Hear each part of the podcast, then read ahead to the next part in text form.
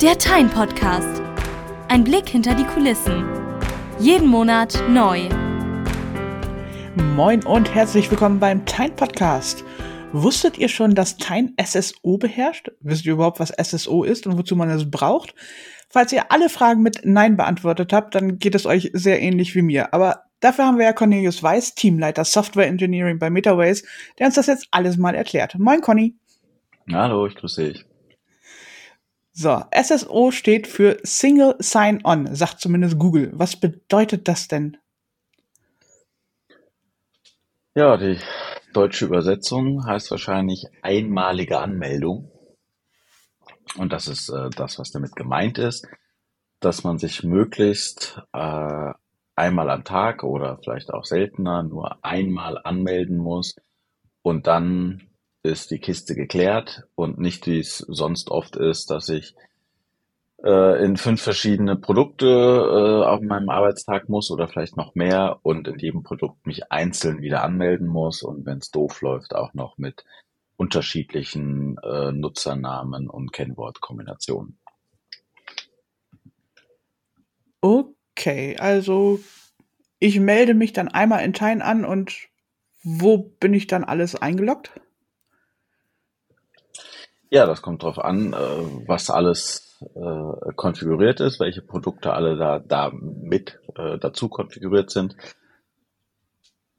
Ja, genau. Also das ist, glaube ich, erstmal der, der Punkt, der nochmal einen Unterschied zu einem, einer zentralen Authentifikationsquelle ist. Das hätte ich vielleicht eben noch deutlicher sagen sollen.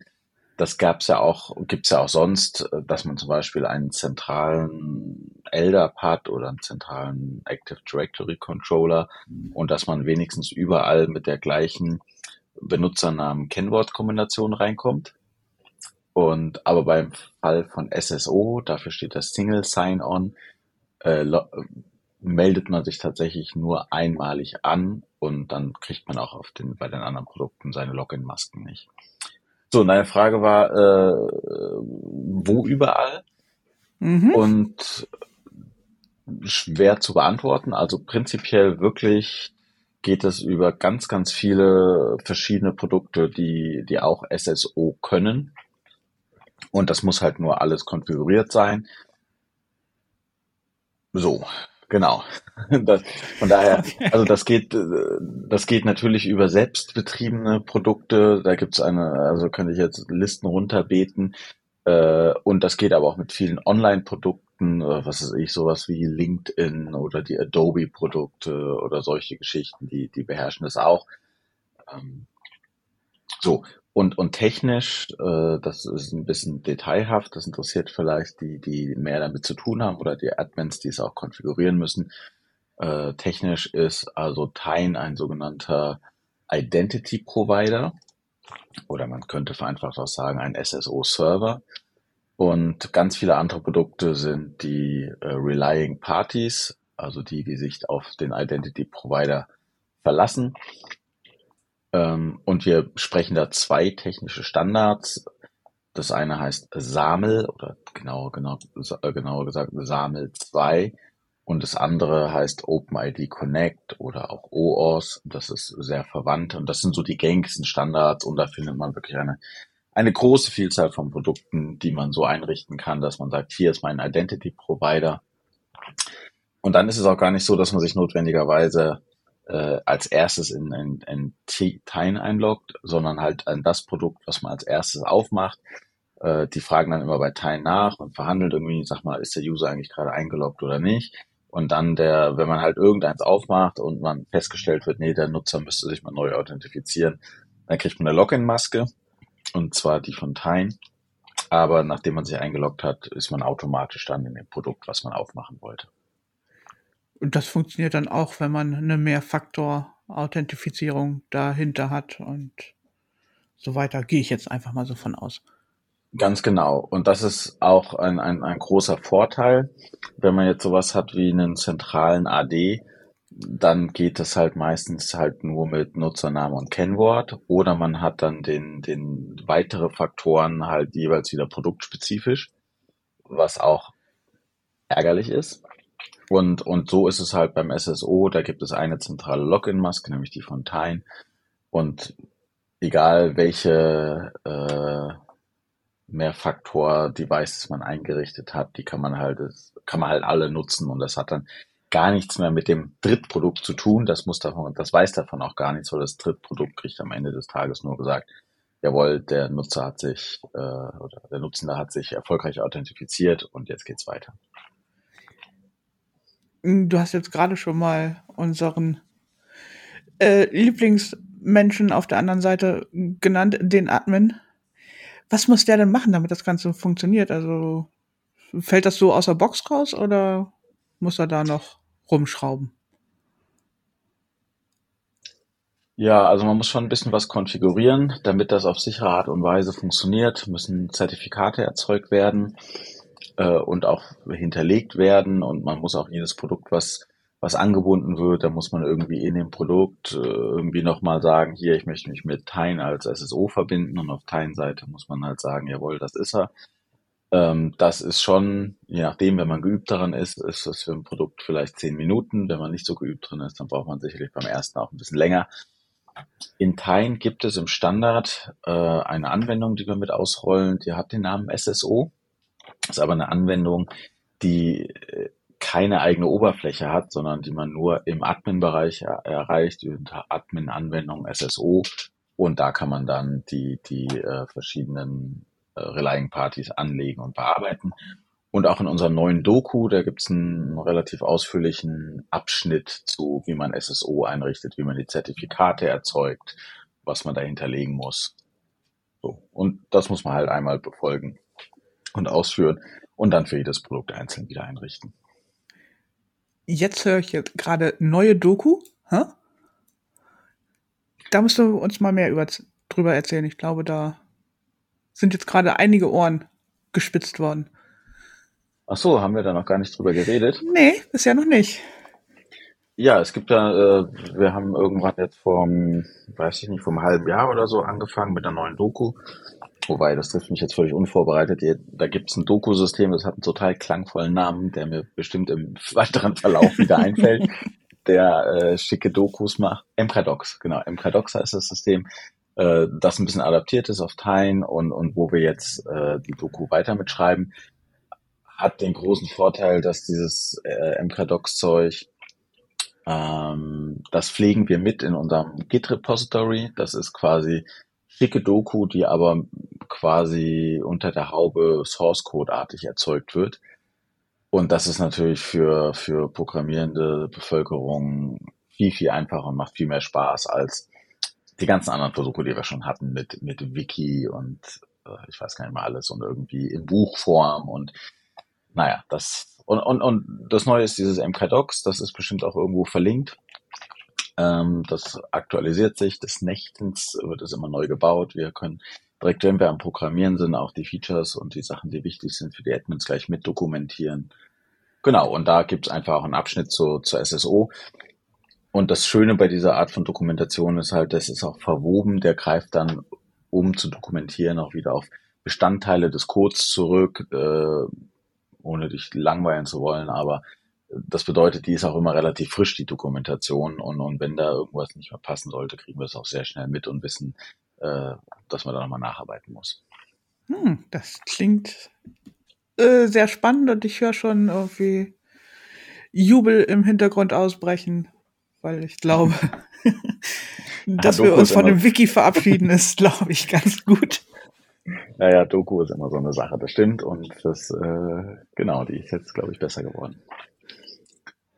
Gut, äh, wir schreiben den Link dann nochmal irgendwie in die Show Notes am besten mit rein, damit ihr unsere Hörenden das auch alle schnell finden und ja.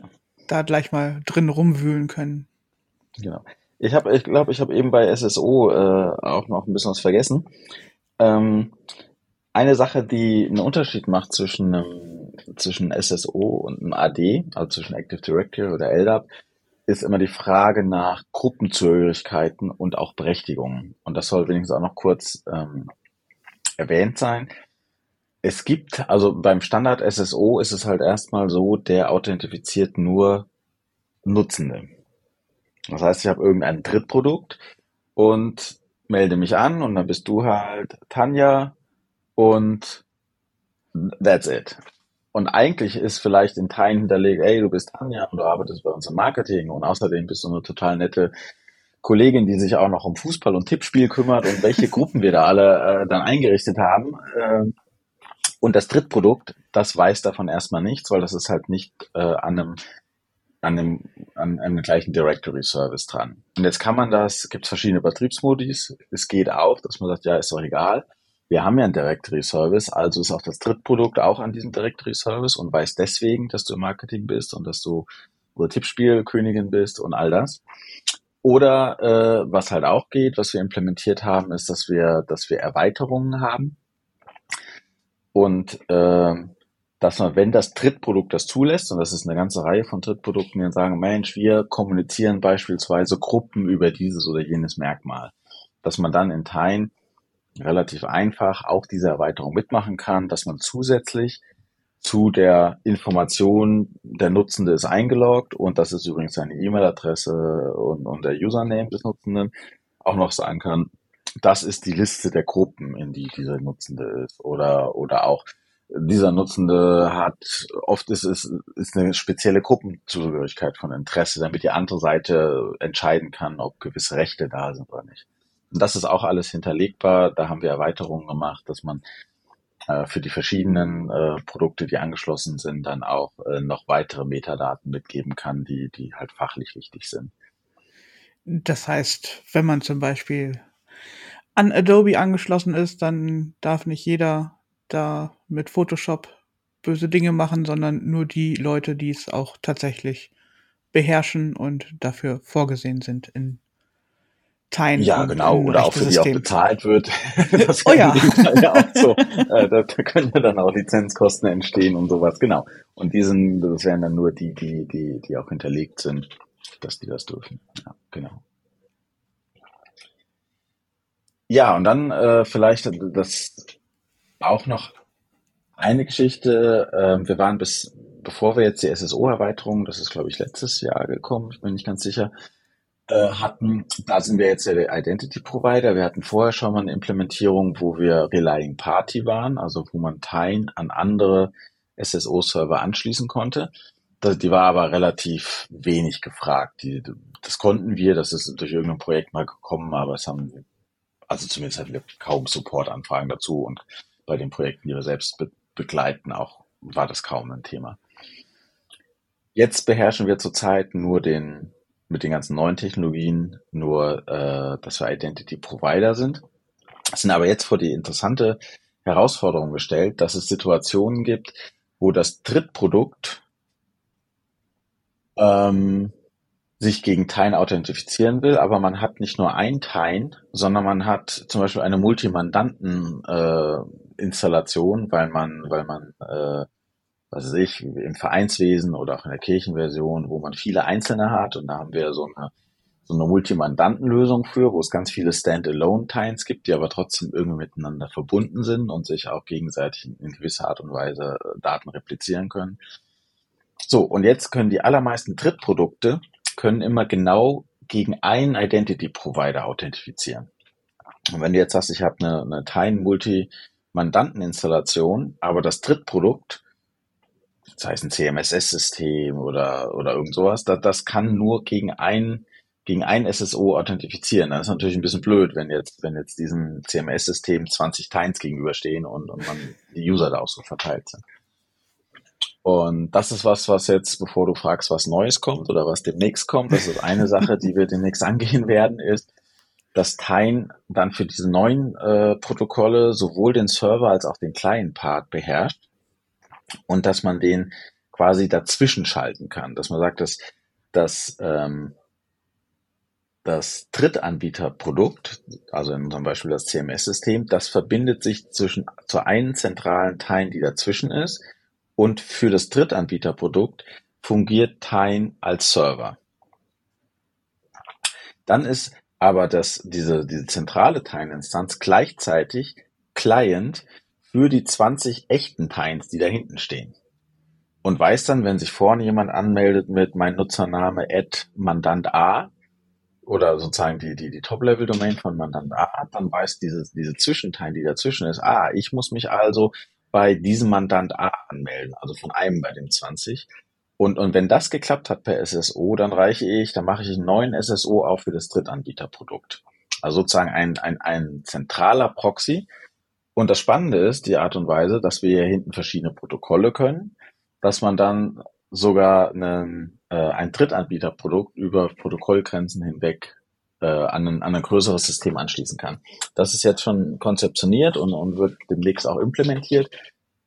Und ich erzähle, ich habe gedacht, das muss ich unbedingt im Podcast erzählen für die paar äh, Hörer, äh, weil wir haben echt lange gesucht und gedacht, das ist, muss doch ein Standardproblem sein. Es muss doch andere Menschen auf dieser Erde geben, die das Problem schon gelöst haben. Und wir haben uns auch die ganzen großen SSO-Lösungen angeguckt und die Doku gewälzt. Und die können das auch alle nicht. Und falls jetzt irgendjemand von den Hörenden weiß, das geht, dann nimmt man dieses Produkt für, dann wäre das total nett.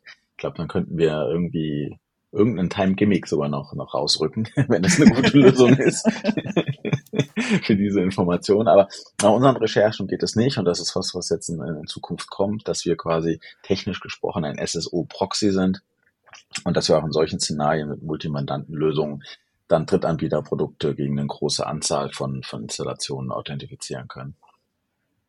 Du haust dir heute wieder neue Dinge raus. Äh, ich glaube, dass Teil mandantenfähig ist, das ist vielen, vielen Hörenden auch nicht so ganz bewusst. Ja, ist ja auch, äh, ist ja auch nicht wirklich mandantenfähig im Sinne von, also wenn oft, wenn, wenn Mandantenfähigkeit angefragt wird, dann ist, dann fragen die Leute ja, kann ich eine zentrale Tine-Installation haben und da verschiedene Mandanten drin haben. Das machen viele andere Software-Systeme so. Und das ist bei uns nicht so. Technisch gesprochen wäre das, dass ich, die ganzen Steuerberater, die haben irgendwie ihr Finanzbuchungssystem ist mandantenfähig. Das bedeutet aber, die, du hast in, in der Software hast du dann einen Knopf, da steht Mandantenwechsel und dann bist du von Klempnerei Zange wechselst du zu Tischlerei Bohrer und, und machst an dem seine Finanzen. Das ist klassisch unter Mandantenfähigkeit äh, beschrieben. Und dann hast du aber trotzdem ein zentrales System und auch im Sinne der DSGVO ist es ein zentrales System und das hat halt verschiedene Mandanten. Und wenn wir von Multimandantensystemen sprechen im Time-Kontext, dann sind das wirklich einzelne Installationen, die technisch auch voneinander getrennt sind die können sogar auch hostingmäßig voneinander getrennt sein und in unterschiedlichen Rechenzentren stehen. Für uns das Wichtige oder für unsere Kunden das Wichtige, die sind halt rechtlich unabhängig. Das sind dann auch rechtlich unabhängige Installationen, die können die Auftragsdatenverarbeitungsvereinbarung und was alles dahinter hängt, äh, alle einzeln unterschiedlich rechtlich gestaltet sein. Die, die rechtlich benannten Personen sind halt alles unterschiedliche Personen. Alles, was in, in diesem rechtlichen Kontext wichtig ist, deswegen ist es das so wichtig, sind dann getrennt. Und dann gibt es aber eine zentrale Installation, die an denen die äh, wieder angeschlossen sind man mit gewissen Maßnahmen dann äh, auch bestimmen kann, wer tauscht denn hier Daten mit wem aus. Und das muss natürlich auch alles nur semi-automatisch darf das nur sein, weil das muss ja auch da überall die Vereinbarungen für geben und die rechtlichen Grundlagen dafür. Also wenn wir von Mandantenfähigkeit sprechen, dann, dann reden wir über diese Art von Mandantenfähigkeit. Jetzt wird vielleicht auch ein bisschen deutlich, das ist ein bisschen, das ist aufwendig. Also das, das macht man nicht mit kleinen Installationen, sondern das sind dann eher in dem institutionellen Bereich, wo man, ja, genau, wo, wo es die Anforderungen gibt äh, und, und wo es die großen Nutzer, nutzenden Zahlen gibt. Da wird das gemacht, genau. Aber es ist so für einen Hausgebrauch, ich weiß ja nicht, wann man Podcast so hört. Also ich sag mal, wenn ich sage, wir sind, wir sind Großfamilie weiß und wir haben fünf Installationen, dann, dann lieber nicht. Also dafür ist die Lösung dann doch zu aufwendig. Also nicht einfach so Nutzerkonten, wie man das bei Netflix hat, sondern das ist genau. schon ein bisschen aufwendiger. genau, genau. Ja. Gut. Haben wir noch was zu SSO zu sagen oder kommen wir heute tatsächlich mal schnell auf den Punkt? Nee, ich äh, ich glaube, es ist zwar technisch ein bisschen Aufwand gewesen, aber ich glaube, für, für die nutzenden Seite ist es eigentlich so einfach. Ähm, so, ein zentrales Login. Äh, der Admin kann noch pro, pro Endprodukt kann er noch irgendwie einen, ein Logo und auch einen kleinen Text mit auf die Login-Seite bringen, dass man sich dann vielleicht nicht wundert, wenn man sagt, oh, ich wollte mich doch gerade bei Adobe anmelden, wieso kommt denn jetzt der Time-Login-Screen? Ist dann nochmal irgendwie das Logo auch von Adobe und unten drunter steht hier unser zentraler Adobe-Login oder sowas. Hm, genau. Hab den vergessen zu erwähnen. Aber ansonsten, nee, äh, so äh, einfach ist das. Und ich hoffe, dass ich nichts vergessen habe und wenn, dann fällt mir das kurz nach dem Auflegen ein. Ja, sowieso.